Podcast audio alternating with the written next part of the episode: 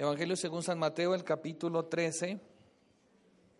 Exacto, apague el celular para que no lo vaya a incomodar. En Japón están buscando celulares donados, entonces yo dije que de aquí podíamos enviar unos. Entonces, si suenan esta mañana, esos son los que van para, para la China, perdón.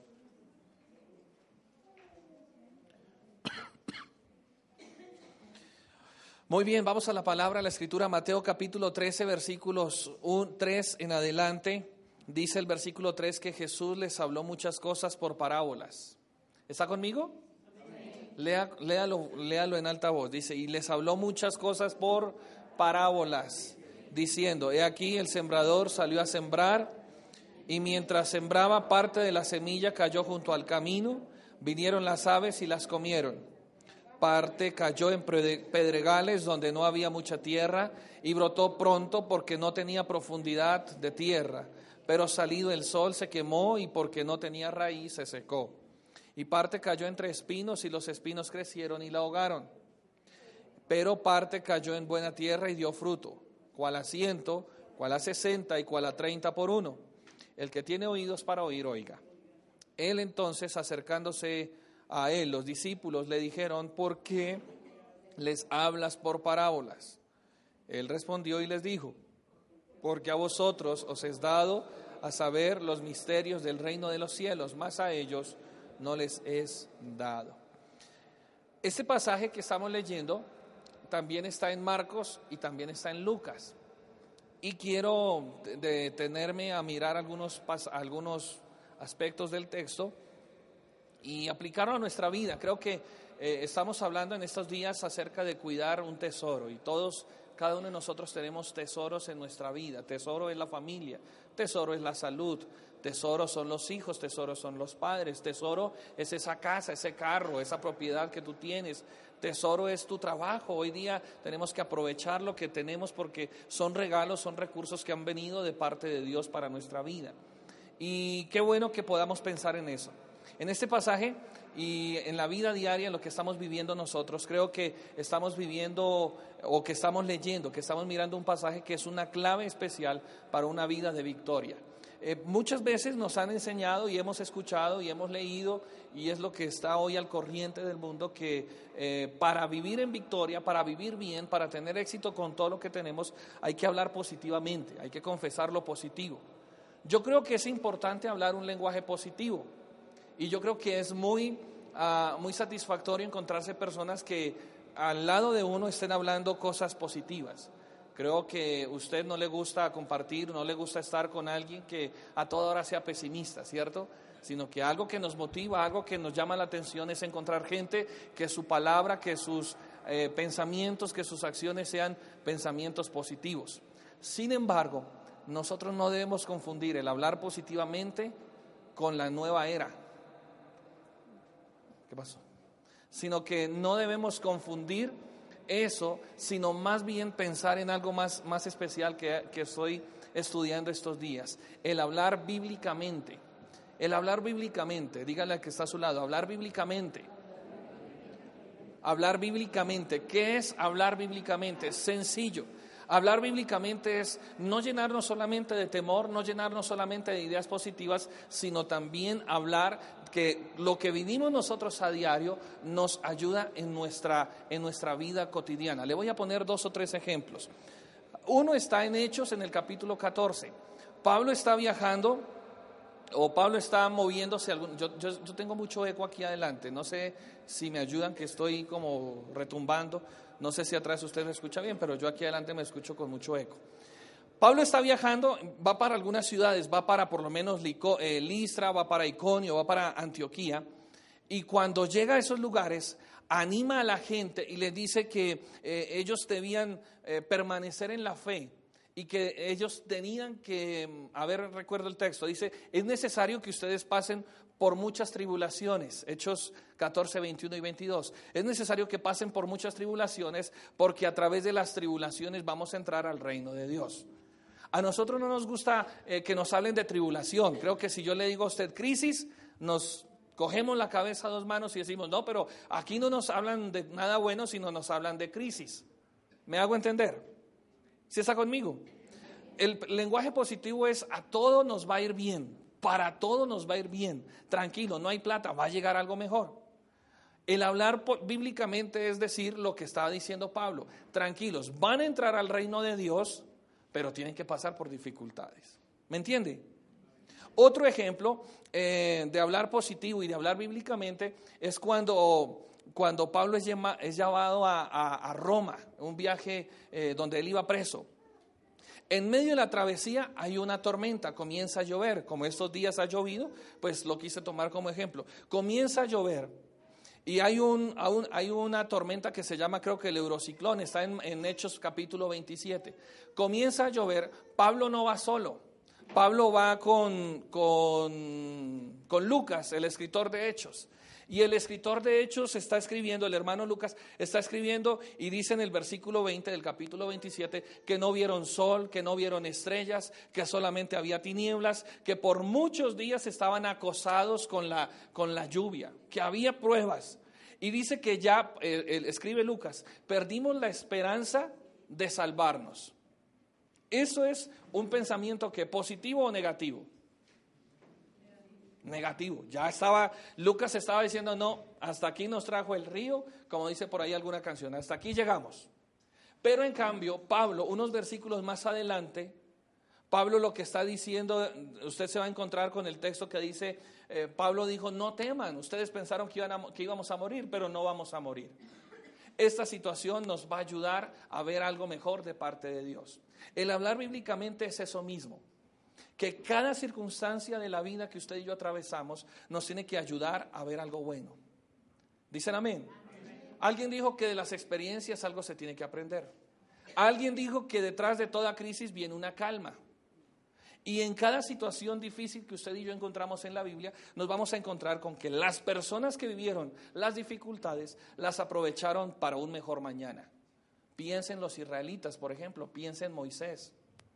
Moisés fue un hombre que tenía una visión de parte de Dios, pero cuando saca al pueblo de Egipto se encuentra con un desierto, se encuentra con un camino marcado o atravesado por un mar gigante, y él no se echó a la pena. En el desierto oró a Dios y Dios les proveyó alimento, les proveyó dirección y aún eh, Dios bendijo el, vestuario de las personas. Cuando llegaron al, al mar rojo, ¿Qué hizo Moisés? Oró, colocó su caña ahí en el mar y el mar se abrió. En medio de la crisis, si usted se da cuenta, no hay un lenguaje negativo, hay más bien un lenguaje positivo. ¿Qué tiene que aprender usted y yo qué tengo que aprender? No es solamente hablar siempre cosas positivas, sino hablar de una manera bíblica. Bueno, Señor, si hemos pasado por esta dificultad, tenemos que llegar a algo mejor no es fanatizarnos solamente a toda hora hablar positivamente. Yo sé que somos cristianos, yo sé que usted de pronto lee la misma Biblia que yo tengo, pero no es volvernos tan fanáticos como para decir que todo es positivo o como para decir todo es negativo. Si usted se da cuenta, estos dos ejemplos que le estoy poniendo están, están enmarcando algo bien especial. Hay crisis, diga conmigo, hay crisis. Pero el lenguaje fue un lenguaje de bendición. Dicen amén. ¿Cómo es nuestro lenguaje? ¿Cómo es nuestra manera de hablar? Y es más, ¿cómo es nuestra manera de comportarnos y de actuar frente a una enfermedad? ¿Cómo actuamos frente a la pérdida de un ser querido? ¿Cómo actuamos frente a, la quiebra económica? Lo digo con todo respeto. Yo sé que muchos acá hemos perdido un ser querido. Pero ¿no la vamos a pasar toda la vida llorando y lamentando que ese ser querido se haya ido? Él está bien, si estaba en Cristo, está bien. Si se fue sin Cristo, pues grave. Pero ¿para qué vamos a llorar tanto, tanto, tanto la muerte de un ser querido? ¿Para qué vamos a lamentarnos, y lo digo nuevamente con todo respeto, ¿para qué nos vamos a lamentar tanto cuando perdemos un negocio o cuando nos roban o cuando algo sucede negativo en contra de nosotros? Hace em, uno o dos años íbamos a cambiar con mi esposa de casa. Ya nos íbamos a salir del apartamento donde estábamos viviendo y nosotros dejamos, procuramos dejar ese apartamento impecable, listo. Si algo me ha gustado a mí es ser responsable con lo que tengo.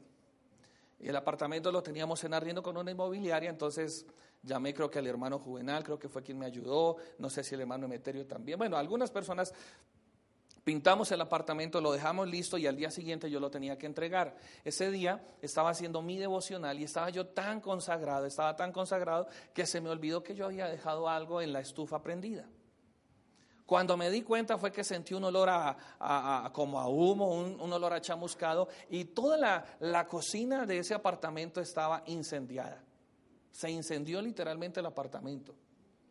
Estaba yo solo, no sabía qué hacer. Abrí las ventanas, o creo que había una ventana abierta, y por allá, al otro lado de la calle, estaban unas personas gritando: incendio, incendio. Y yo digo: fue aquí, fue aquí. ¿Yo qué hice? Llamar rápidamente a Juvenal, hermano, véngase, gritar por las ventanas, auxilio en los extintores. Y la gente corrió a ayudarnos. En un día, todo lo que habíamos arreglado en una semana se acabó. El apartamento tenía que entregarlo. Yo no me eché a la pena. Claro, me lamenté, dije, pero el bruto aquí fue uno.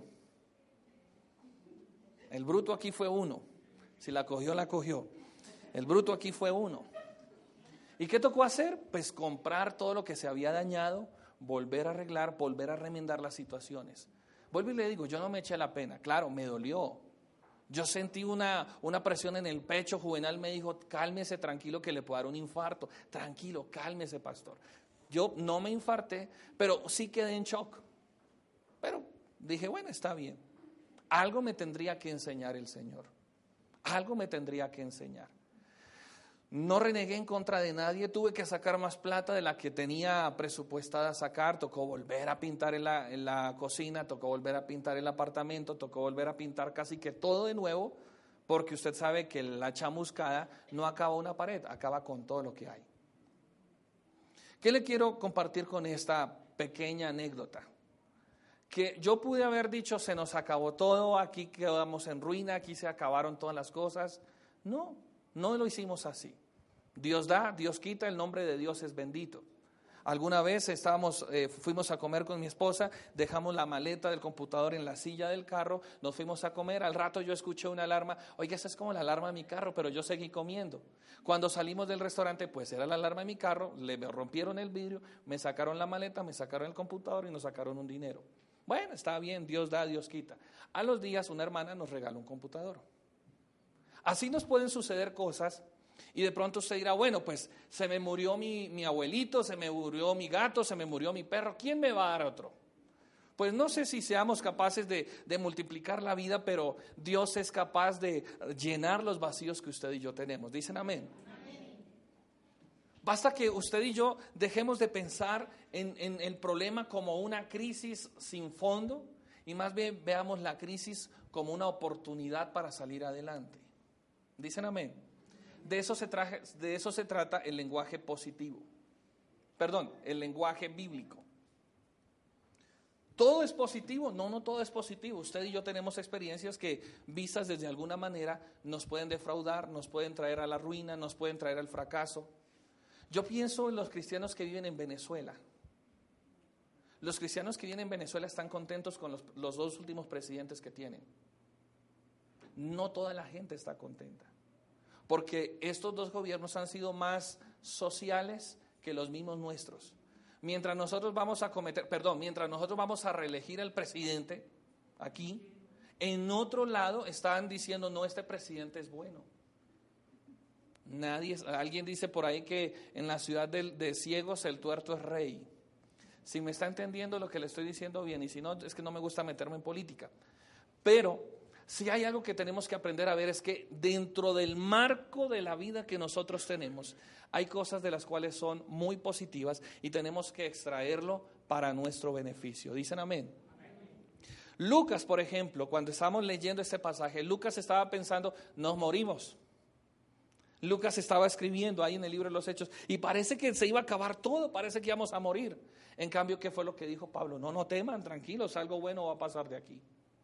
¿Ve lo importante que es hablar un lenguaje positivo? ¿Ve lo importante que es hablar un lenguaje bíblico? Muchos de, muchos de nosotros no sabemos hablar de manera bíblica. Muchos de nosotros no sabemos aplicar la palabra. Aplicamos lo que vemos en la televisión. aplicamos lo que escuchamos en la radio.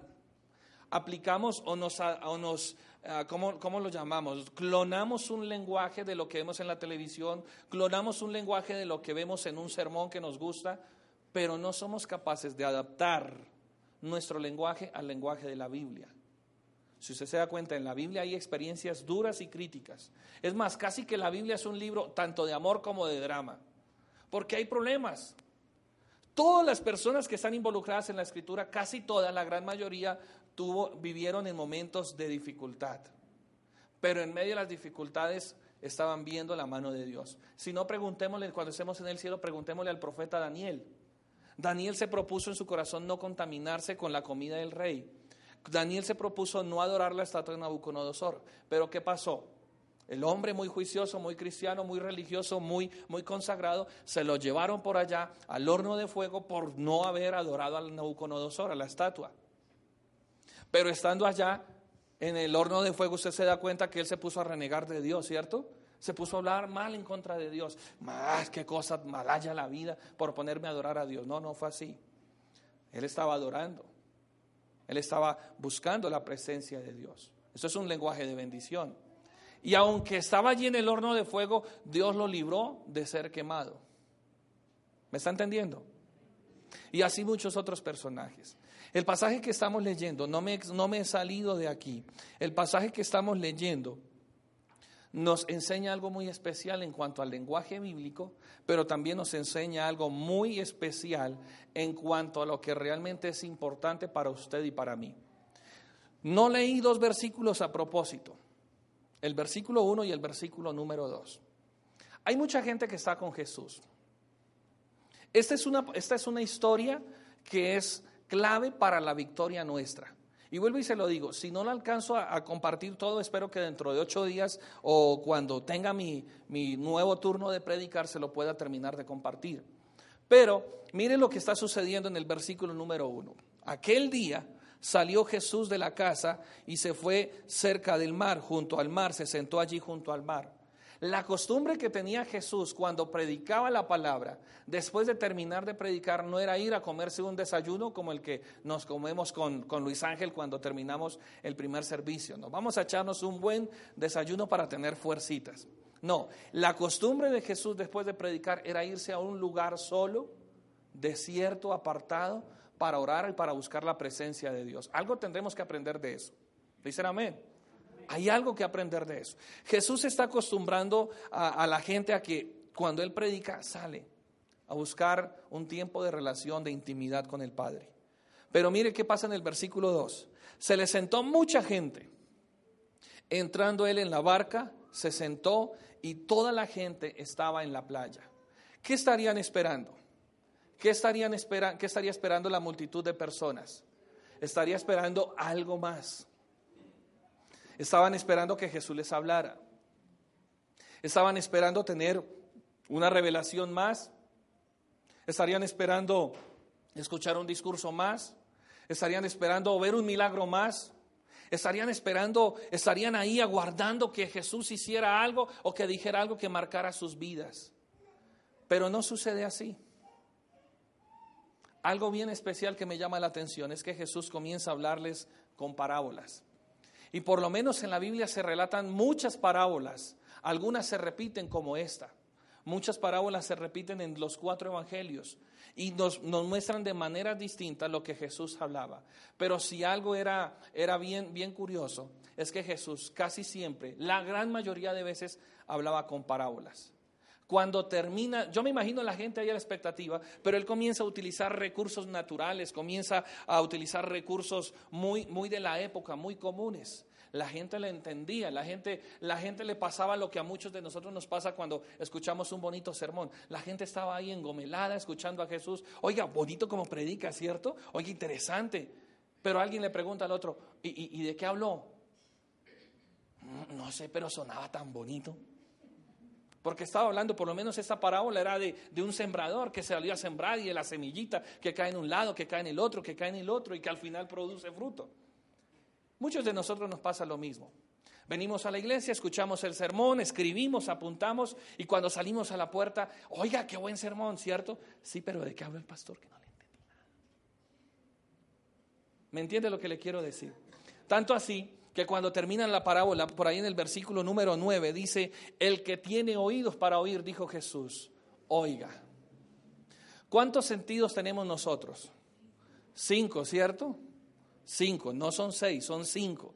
Es que algunos dicen que las mujeres tienen un sexto sentido, pero no es así. La sospecha no es un sentido. No, son cinco. Son cinco sentidos naturales. Jesús le está diciendo a la gente, el que tiene oídos para oír, oiga. Pero había algo que pasaba y que nos ocurre a todos nosotros. Muchos no entendieron, dígale al que está a su lado, eso es normal. Muchos no entendieron, dígale al que está a su lado, muchos no entendieron y eso es normal. ¿Sabe por qué es normal? Oír es uno de nuestros sentidos naturales. Y Jesús hablaba de una manera natural cosas espirituales, pero no las podían discernir. Pablo más adelante en Corintios está diciendo que el hombre natural no concibe las cosas del Espíritu porque para él son locura y se han de discernir espiritualmente.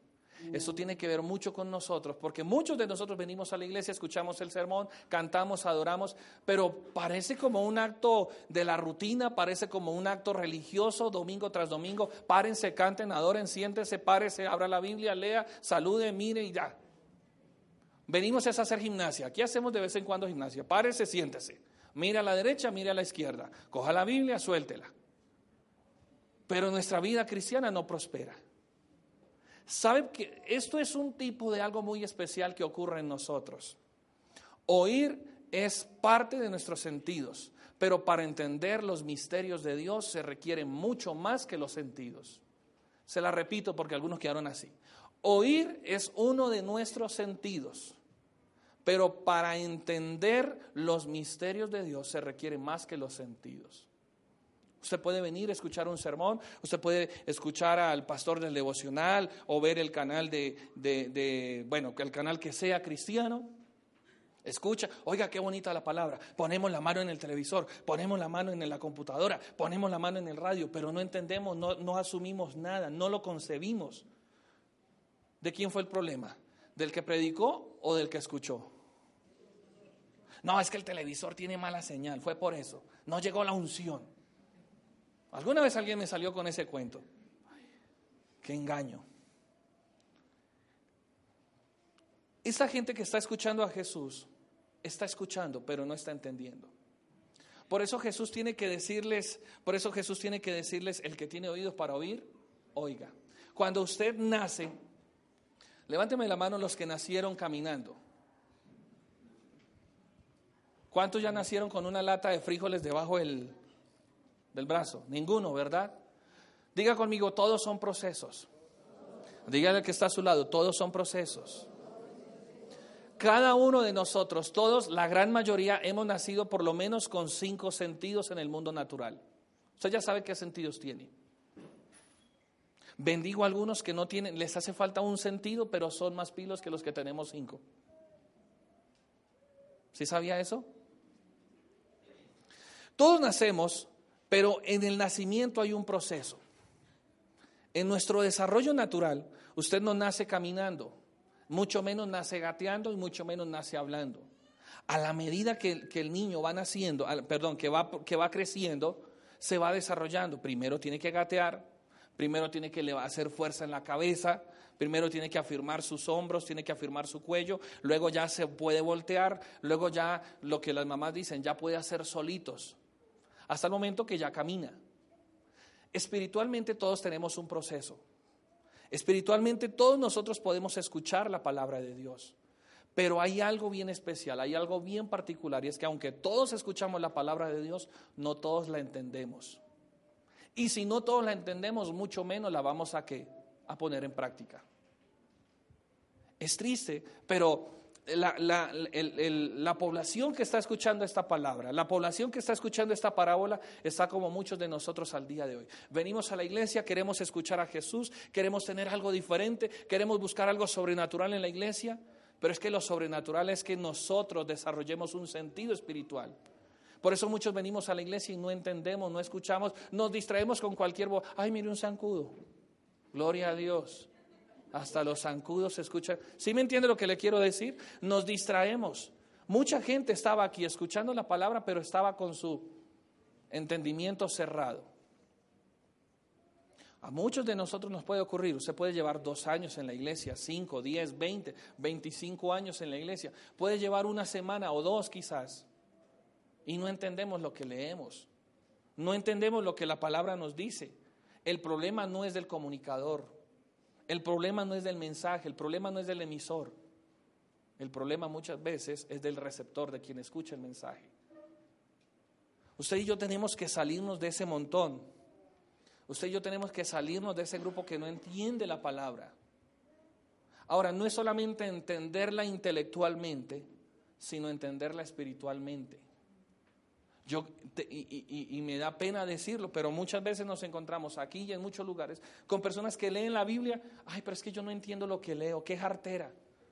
¿Perdón? ¿Quiere que le diga algo? La Biblia no es para entenderla. La Biblia es para creerla. Punto. Armando, Emeterio, bueno, algunos de mis líderes están conmigo tomando un taller, estamos tomando una clase, volvimos a la universidad, volvimos a estudiar y nos pasa lo mismo. Escuchamos al profesor y entendemos lo que escuchamos, muchas veces no lo entendemos.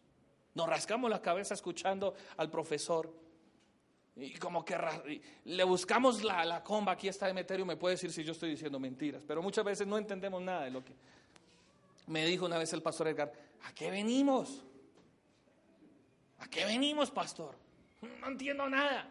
Hágale fresco, quédese ahí. Porque por algún lado la palabra tiene que calar. Por eso dice la Biblia que esta es viva y eficaz.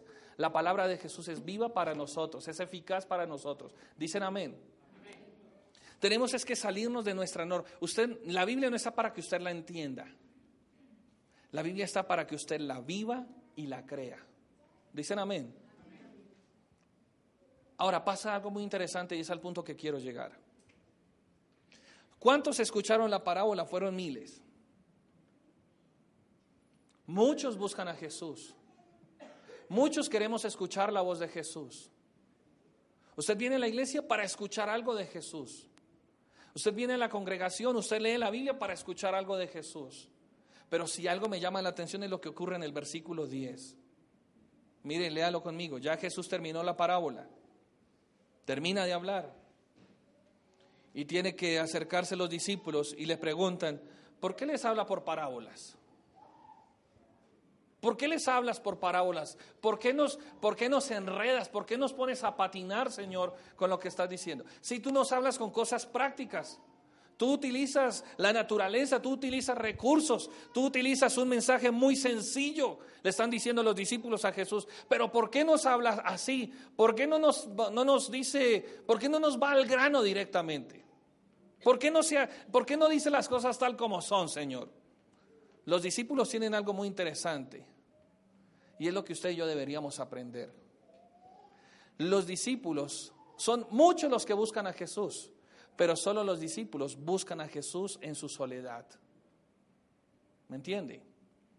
Muchos son los que buscan, o más bien, muchos son los que están buscando que Jesús les diga algo, pero son pocos los que se acercan a Jesús en la intimidad para escuchar la verdad espiritual. Usted puede venir a la iglesia, usted puede estar leyendo el tiempo con Dios, usted puede comprarse el Nuevo Testamento que estamos leyendo, pero usted se está acercando en intimidad a Jesús. Esos son los que a los cuales Dios les va a revelar sus grandes secretos. Pensé escuchar un amén. ¿Y por qué dijo ese amén? Porque usted y yo deberíamos acercarnos a Jesús, no solamente para que nos enriquezca con una aventura o con una historia, sino para que nos hable secretos espirituales. Dice la palabra aquí, ¿por qué les habla por parábolas? La respuesta está en el versículo número 11. Porque a ustedes les he dado a saber los misterios del reino de los cielos. A ustedes les he dado a conocer los misterios del reino de los cielos. Hablaba con alguien hace poco y nos decía, o más bien un predicador nos decía hace poco, en una charla que estuvimos, nos decía que Jesús, más que hablar de la iglesia, habló del reino de los cielos. Y le voy a dejar una tarea. ¿Quiere que le deje una tarea? A mí me la dejaron y usted me va a ayudar a hacerla. Jesús habló dos o tres veces, dos o tres veces utilizó el término iglesia, pero más de 40 veces utilizó el, el término reino de los cielos. Busque en la Biblia donde Jesús, no Pablo, no Pedro, no Juan, Jesús habla del reino de los cielos. ¿Y para qué habla del reino de los cielos? El reino de los cielos es semejante a, el reino de los cielos se parece a tal. En cambio de la iglesia solamente habló en dos ocasiones. Pero volvamos al tema. Volvamos a esto.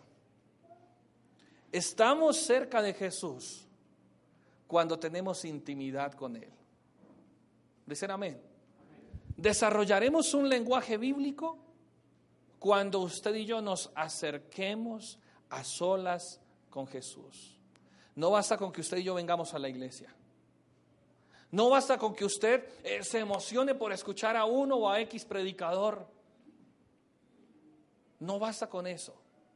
Tenemos que indagar, tenemos que buscar. Si algo me parece bien interesante en este texto, es que los discípulos no se quedaron a la expectativa. Los discípulos seguramente se estarían preguntando, estarían atrás escuchando, en la parte de atrás estarían escuchando al maestro predicar. Pero ¿qué nos quiere decir?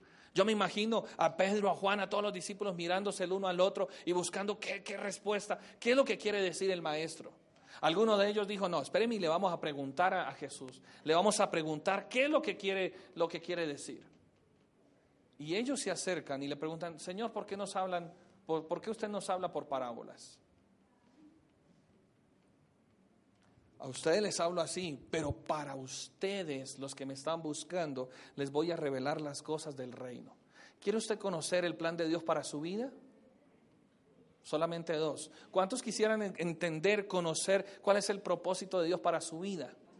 No lo, va a no lo va a encontrar en la iglesia. No lo va a encontrar en el programa de televisión o en el devocional. Usted lo va a encontrar en el secreto con Dios. Y eso me habla a mí, eso me deja entender que usted y yo necesitamos como iglesia volver al lugar secreto con Dios. Dicen amén. Algunos me están entendiendo, otros me están mirando así como rayado, otros están diciendo, pastor, se le está acabando el tiempo. Pero es que de eso se trata. Dios nos tiene que confrontar. Y ha sido la tarea de Dios en estos días. Déjeme le digo algo. Ayer me escapé, tenía un taller, quise ir a un taller, eh, viernes y sábado quería ir a un taller. Y en el lugar donde estuve, nos estaban hablando algo muy especial. Estaba hablando el, el pastor, un joven, un predicador un gringo paisa estaba hablando y él estaba diciendo que la iglesia necesitaba volver a entender cuál era su rol en la sociedad. Nos estaba diciendo algo como lo siguiente. No es, una, no es un secreto, ya es una verdad, que el fenómeno gay está en todo el mundo. Eso es verdad. Hoy día se ha proliferado tanto el fenómeno gay, tanto, tanto, tanto, que muchos gays ya asisten a las iglesias cristianas. Algunos, decía el predicador, algunos que hacemos con los gays, los miramos así de recelo. No, cuidado me condeno, cuidado, me, cuidado lo toco, cuidado lo miro. Decía este predicador, ya no, no tenemos que hacer eso. Tenemos más bien que pensar en una estrategia para ganarnos a esa población. Y nos contaba una, una historia muy real, muy verídica que sucedió en Medellín hace unos días llegó un, muchacho en esa condición, llegó a la iglesia y se convirtió a Jesús, recibió a Cristo en su corazón, se comenzó a congregar. Y este joven gay en su, en su enamoramiento hacia Jesús, pensó que sería una muy buena opción irle a hablar a sus amigos acerca de Jesús. Y este joven llega allí a la comunidad gay, seguramente a algún lugar, no sé cómo llamarlo, y comienza a hablar de Jesús y los muchachos se le comenzaron a burlar. Nosotros sabemos que en esas iglesias hablan de amor, nosotros sabemos que en esas iglesias la pasan muy bien, pero a ti te van a discriminar porque tú eras un gay. Y cuando te comiencen a discriminar, aquí te vamos a esperar porque aquí sí te amamos. Eso es una triste realidad. Y así pudiera suceder no solamente con los gays, no solamente con las personas que pertenecen a estas comunidades, sino con las personas que fuman, que roban, que asesinan, con las prostitutas, con los violadores. Nosotros no nos estamos eh, acostumbrando todavía. Sabemos que hay esa comunidad, sabemos que hay esos problemas, pero no nos queremos meter allá. Tarde o temprano nosotros y aquí en este barrio tendremos que acercarnos a, este tipo de comunidades. ¿Y cómo, cómo, vamos a responder cuando vengan aquí a que les, les escuchemos, a que les aconsejemos? ¿Me hago entender? Jesús, ¿qué hizo con esas comunidades? Jesús no se sentó a hablar con prostitutas. Jesús no se sentó a hablar con pecadores, con, con cobradores de impuestos, con ladrones. Es tiempo de que recapacitemos. La palabra me enseña a mí que Jesús se acercó a ellos a hablarles de una manera tierna y amorosa. ¿Cómo tenemos nosotros que reaccionar? Abra usted su mente, querido hermano. Algunos dirán, ya estamos ancianitos, ya no, ya no vamos a predicar. Pero entonces nuestros hijos, los jóvenes de la iglesia, debemos tener una mente abierta para podernos acercar a estas comunidades. ¿Por qué le hablé esto si no tiene mucho que ver con el tema? Tenía que sacarlo porque es algo de lo cual el Señor nos está hablando fuertemente en estos días. a la iglesia está llegando todo tipo de personas. Pero si nosotros no tenemos una comunión con Dios, los vamos a alejar. Y nosotros no queremos que ellos se pierdan, ¿o será que sí? Su silencio me pone a, me pone a pensar, hermano. ¿Usted quiere que los gays se pierdan? ¿Sabe que de pronto en nuestra familia tenemos a alguien que pertenece a esa comunidad? Y perdóneme que se lo diga, pero es que casos se han visto. Uno nunca sabe. ¿Y qué vamos a hacer con ellos? ¿Discriminarlos?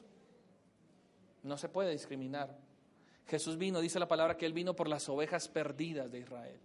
Usted ya, usted ya, no, usted ya no está perdido, usted ya es salvo. ¿Me, ¿Me, pregunta o me contesta enérgicamente? Amén. Es que ustedes, amén. Mira a su esposa, amén.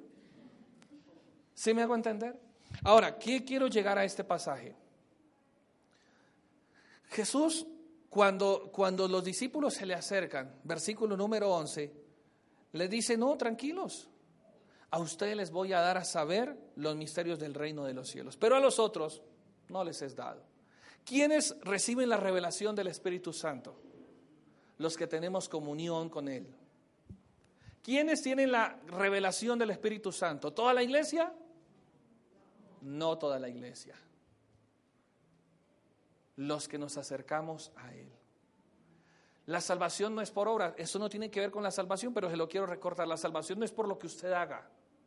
La salvación viene por lo que usted es con Cristo, por lo que Cristo ha hecho con usted. Pero si algo es necesario, es que usted crezca. ¿Se acuerda del niño que nació? El niño que nació no se quedó pequeño.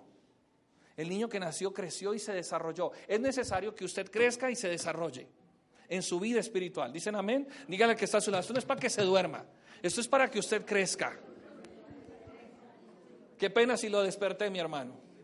Qué pena. Discúlpeme, ¿no? Discúlpeme. Pero esto es necesario para que usted se desarrolle como creyente.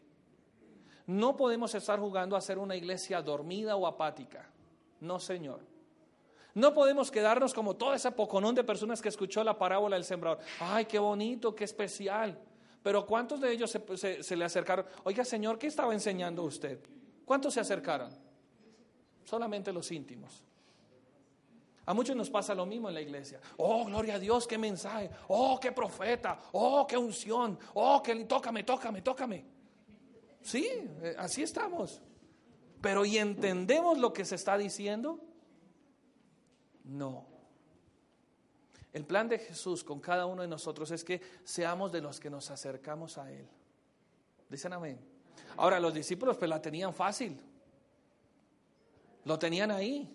Venga, maestro, venga, le gastamos una Coca-Cola y explíquenos qué fue lo que usted estaba diciendo. ¿Qué quiere, señor? ¿Pizza o hamburguesa?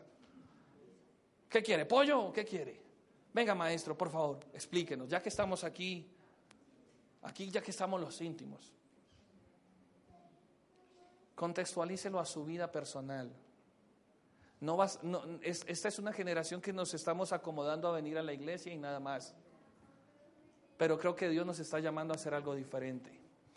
Ayer sentí un refresco de parte de Dios cuando el predicador estaba diciendo, un sardino mucho más joven que yo, obviamente, mucho más sencillo que yo. Más sencillo, no, más joven que yo.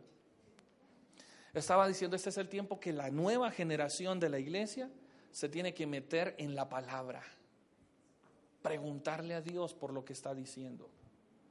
Muchos de nosotros estamos viviendo estos tiempos como si nada. Muchos de nosotros no nos alertamos de lo que está pasando.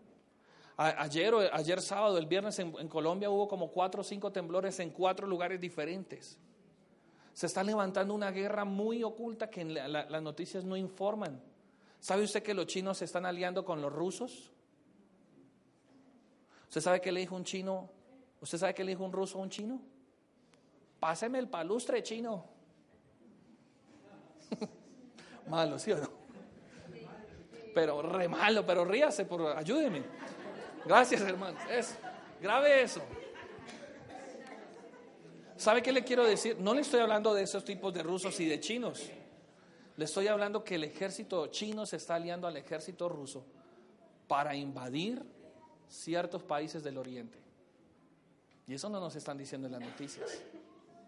Y mientras tanto que estamos haciéndonos, ay, no, en esta iglesia no hay unción, vámonos para la otra. Ay, no, este mensaje está muy feo. Ay, no, yo no diezmo. Estamos peleando por bobadas y no nos estamos realmente acercando a la escritura, a lo que Dios quiere para nosotros.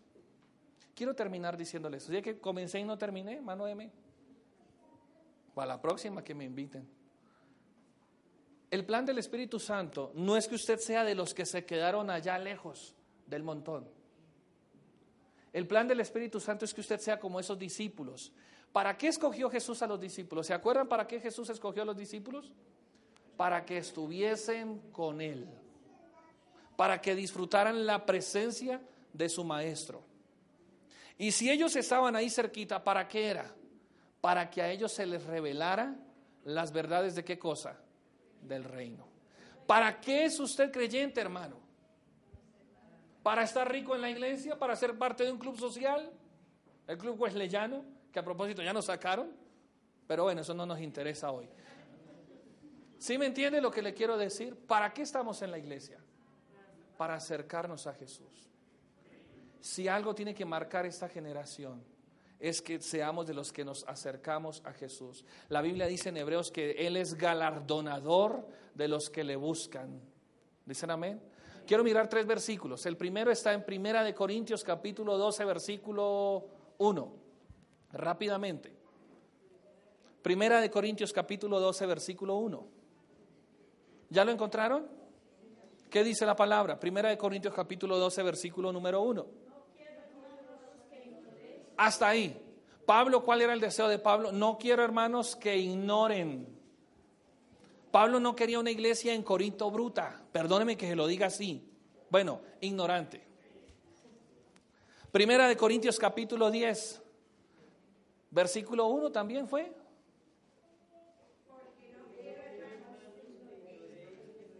No quiero, hermanos, que ignoren otra vez Pablo. Primera de Pedro capítulo 3 versículo 8. Segunda de Pedro 3 8. El deseo del Espíritu Santo es que la iglesia sea una iglesia inteligente, que no sea una iglesia ignorante. No ignoren esto, ahora lo dijo fue Pedro.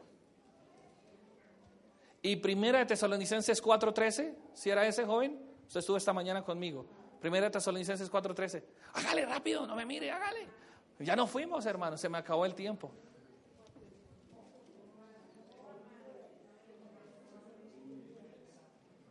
Si era cuatro.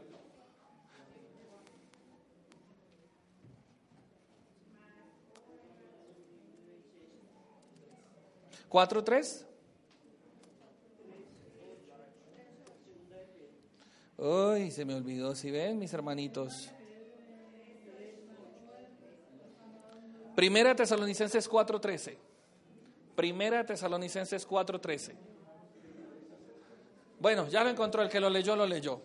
¿Cuál es el deseo del Espíritu Santo para la iglesia? Que sea una iglesia que se acerque y no sea ignorante. Dicen amén. Ahora, perdóneme si a usted le suena feo la palabra ignorancia. No me vaya a tutelar, pero es que es lo que dice la Biblia. Pablo siempre le estaba hablando a iglesias. Pedro le estaba hablando a la iglesia universal y les estaba diciendo a ellos, no sean brutos, queremos que ustedes aprendan. Y si algo ha hecho el enemigo en ese tiempo es enseguecernos a nosotros. Nos ha, dado, nos ha causado aversión a la palabra. Venimos a la iglesia a hacer otras cosas, pero no a leer la palabra. Estamos en el secreto en la casa, pero en el secreto frente al televisor. Hay algo que tenemos que cambiar, ¿no le parece, mis hermanos? ¿Hay algo que se necesita cambiar? ¿Será que sí? ¿Ustedes qué creen? Los que están dormidos, ¿qué opinan?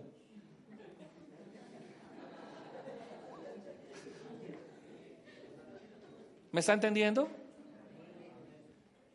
Y ahí es donde quiero comenzar el tema de la parábola del sembrador, pero eso será en otra ocasión. Si es algo necesario, es que usted y yo seamos de aquellos que nos acercamos a Jesús. Y eso implica cambiar nuestras costumbres. Eso implica cambiar nuestra rutina. Eso implica cambiar nuestra manera de ser. Me gusta cuando, cuando algunos jóvenes dicen, yo me levanto en la mañana bien madrugado para, para orar, para buscar a Dios. ¿Qué día un joven me sorprendió? Me dijo, yo me levanto a las tres, pastor. Yo, ¿verdad? Sí, a la una, a las dos y a las tres. Eso es como a las diez de la mañana. ¿No fue usted? Es necesario que, renovemos hábitos espirituales. ¿Qué pasó con la multitud que escuchó la parábola del sembrador? ¿Les gustó? Quedaron eh, eh, anonadados, asombrados. Pero ¿por qué solo doce se acercaron? porque eran los que sabían perfectamente cuál era su rol en la comunidad. Nosotros debemos saber cuál es nuestro rol el día de hoy. ¿A qué estamos jugando al ser cristianos? ¿A que nos hablen bonito? ¿A que nos canten, nos entretengan con dos o tres canciones y ya no más? Es necesario que usted y yo cambiemos la base, el fundamento de nuestra vida. Póngase de pie, por favor.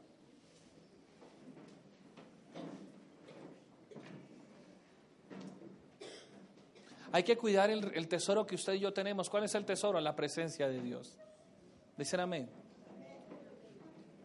Haga de cuenta que usted estaba con Jesús, allá cuando Jesús estaba, cuando Jesús estaba narrando la parábola. Yo me imagino, yo me imagino que cuando Jesús está narrando la parábola del sembrador, está ahí al lado de, ¿lo dice el texto? No, está al lado del mar.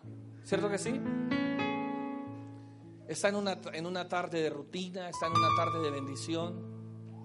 Tiene ahí algunos pescaditos para asar. Tiene un tiempo ahí para compartir para él solo, para estar a solas con Jesús. Lo interrumpe la gente y él comienza a hablar. Pero solamente 10 o 12 se acercan para preguntarles por cosas del reino. Esos 12 estaban cuidando el tesoro que era Jesús. Esos doce se acercan para saber más del tesoro, que son las verdades espirituales. Más adelante, usted sabe muy bien la historia, de esos doce uno lo niega. Pero esos once que quedaron comenzaron a hablar las verdades de qué? ¿De la iglesia o del reino? Porque conocieron la intimidad del reino.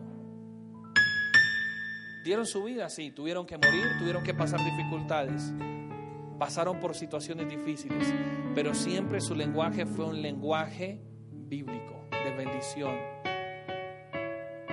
¿Qué nos quiere decir el Espíritu Santo como iglesia en esta mañana? Lo cierto, lo que sí estoy convencido es que el Espíritu Santo nos está llamando.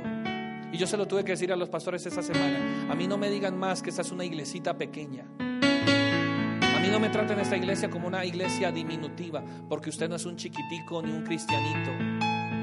Aleluyita. Gloria a Diosito. No. Aquí somos gente que estamos creyendo verdades espirituales.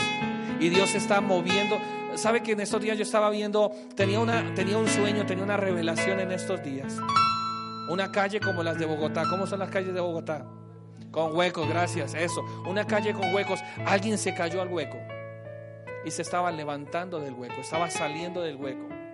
Esta es una iglesia que está saliendo de un lugar donde había querido caer o donde la habían querido hacer caer. Y Dios tiene que movernos el piso para que usted y yo trascendamos a cosas grandes. Es tiempo de que usted y yo tomemos la actitud de los discípulos. Estamos leyendo la Biblia todas las noches, nos ha hecho falta usted. Me dijo la hermana de, la, de, las Biblias, vendimos todos los Nuevos Testamentos. Esperé tener 50 leyendo acá todos los días, no están. Esas son las pequeñas incomodidades que tenemos que aceptar. ¿Hay incomodidad? Sí. ¿El Evangelio causa incomodidad? Sí. ¿El crecimiento causa incomodidad? ¿A cuántos les nacieron las cordales ya? ¿Duele, sí o qué? Qué fastidio. Algunos para evitarse el dolor, como su pastor, se las mandó quitar antes de que nacieran. Pero me quedó una. Y esa me hizo ver luces de Buenos Aires hace algunos años. El crecimiento duele. El crecimiento fastidia. Pero a la verdad el crecimiento trae desarrollo. La iglesia tiene que desarrollarse. La iglesia tiene que crecer. Cierre sus ojos. No es momento de que nadie salga. No es momento de quedarse con los ojos abiertos. No es momento de pensar en el partido, del almuerzo. Es tiempo de hablar con el Espíritu. Haga, haga una conversación espiritual. Haga una conversación espiritual. Sé que el Espíritu Santo nos está moviendo el piso. Sé que el Espíritu Santo nos está moviendo. Ese es el tiempo en el que tenemos que estar a cuentas con el Señor. Muchos de nosotros hemos venido a la iglesia. Yo comienzo a hablar, pero quiero animarle para que usted ore. Muchos de nosotros hemos venido a la iglesia, nos hemos congregado, estamos escuchando la palabra, estamos tan cómodos, tan ricos en este lugar. Pero el plan de Dios es que usted se acerque, se salga de, la, de su sitio de comodidad, se salga de su zona de confort y vaya y comience a indagar por las cosas espirituales que están por suceder. Que usted comience a indagarle al mismo Espíritu Santo de los poderes y de las autoridades y de la bendición que Dios quiere obrar sobre su vida. Porque usted y yo somos llamados a salirnos del montón. Esta iglesia se aburrió de estar en el montón. Esta iglesia la queríamos encerrar en un montón, pero en el nombre de Jesús estamos saliendo de la rutina. Hay que cambiar. Hay que cambiar el esquema. Y el Espíritu Santo está colocando sobre ti palabras nuevas. El Espíritu Santo está obrando en ti en esta mañana. ¿Y qué quieres hacer? Estás, estás recibiendo revelación de parte del Espíritu. ¿Qué quieres hacer en tu vida con esa revelación? ¿Qué quieres hacer en tu vida, mujer? ¿Qué quieres hacer en tu corazón, mi querido hermano? ¿Qué hay dentro de ti? ¿Qué estás dispuesto a hacer? ¿Qué cambio estás dispuesto a hacer? ¿Qué ajuste estás dispuesto a planear en tu vida? Es necesario que nos salgamos de nuestra comodidad. Es necesario que usted se salga de su zona de confort. Es necesario que usted y yo comencemos a movernos del lugar donde estamos y nos acerquemos a la intimidad con Dios. Los sentidos naturales solamente nos sirven para escuchar y ver la palabra. Pero hay un sentido espiritual que la iglesia necesita activar en estos días. Hay un sentido espiritual que Dios está colocando en esta congregación. El sentido espiritual es que usted entre al secreto, al reposo del Espíritu. Porque Él le va a comenzar a hablar, Él le va a comenzar a ministrar a usted, Él va a comenzar a hacer cosas grandes, Él va a comenzar a hacer cosas poderosas en cada uno de nosotros, aún sobre tu vida, mujer. El Espíritu Santo está haciendo cosas grandes, poderosas, y Él comenzará él va a activar ministerios. Él va a activar cosas grandes y poderosas en este lugar. Él va a hacer cosas tremendas en cada corazón, en cada vida que se disponga, en cada mente que se disponga, en cada corazón que salga de la rutina. Y este es tiempo de salir de la rutina. Este es tiempo de salir de la rutina. Ya no venimos a la iglesia por ver un espectáculo. Ahora venimos a la iglesia porque el Espíritu Santo va a comenzar a trabajar en nuestras vidas. El Espíritu Santo va a comenzar a trabajar en nuestros corazones. Él va a hablar. Él va a traer revelación. Él va a traer palabra profética. Él va a traer unción sobre este lugar. Cosas que nosotros no imaginábamos, cosas que nosotros no pensábamos son las que Dios va a hacer. Y Dios tendrá que romper esquemas. Y Dios va a tener que, tener que romper ataduras, ligaduras que habían en nosotros. Principios que comenzaron a ser quebrantados en otros lugares son los que Él va a comenzar a romper en este lugar. Dios cuenta con cada uno de nosotros, desde el más anciano hasta el más niño. Cosas tremendas quiere hacer Dios en este lugar. El que venía como espectador tiene que cambiar su actitud de espectador. El que venía solamente a escuchar la parábola tiene que salirse de su comodidad e ir corriendo y buscar a Jesús, porque Jesús le va a revelar el secreto del reino. Y yo estoy orando, mis queridos, y quiero unirme a tu oración. tenemos que salirnos de, de la comodidad. No podemos ser parte del montón que escucha solamente la parábola y se alegra. Tenemos que correr a los pies de papá, tenemos que correr a los pies de Jesús para escuchar la verdad oculta que estaba allí en la parábola. mientras yo estoy hablando, el Espíritu Santo está ministrando. Y también estoy sintiendo que hay personas en este lugar que necesitan hacer un compromiso con el Espíritu Santo. Hay personas en esta mañana que me van a tener que van a tener que reconocer delante de Dios mismo, no delante del pastor. Delante de Dios van a tener que reconocer, Señor, tú sabes que yo no le he leído la palabra. Señor, tú sabes que yo no oro. Señor, tú sabes que yo le dedico más tiempo al internet. Tú sabes que yo le dedico más tiempo a mi trabajo. Tú sabes que yo le dedico más tiempo a mis hijos. Tú sabes que yo le dedico más tiempo a otras cosas. Él lo sabe, mi querido hermano.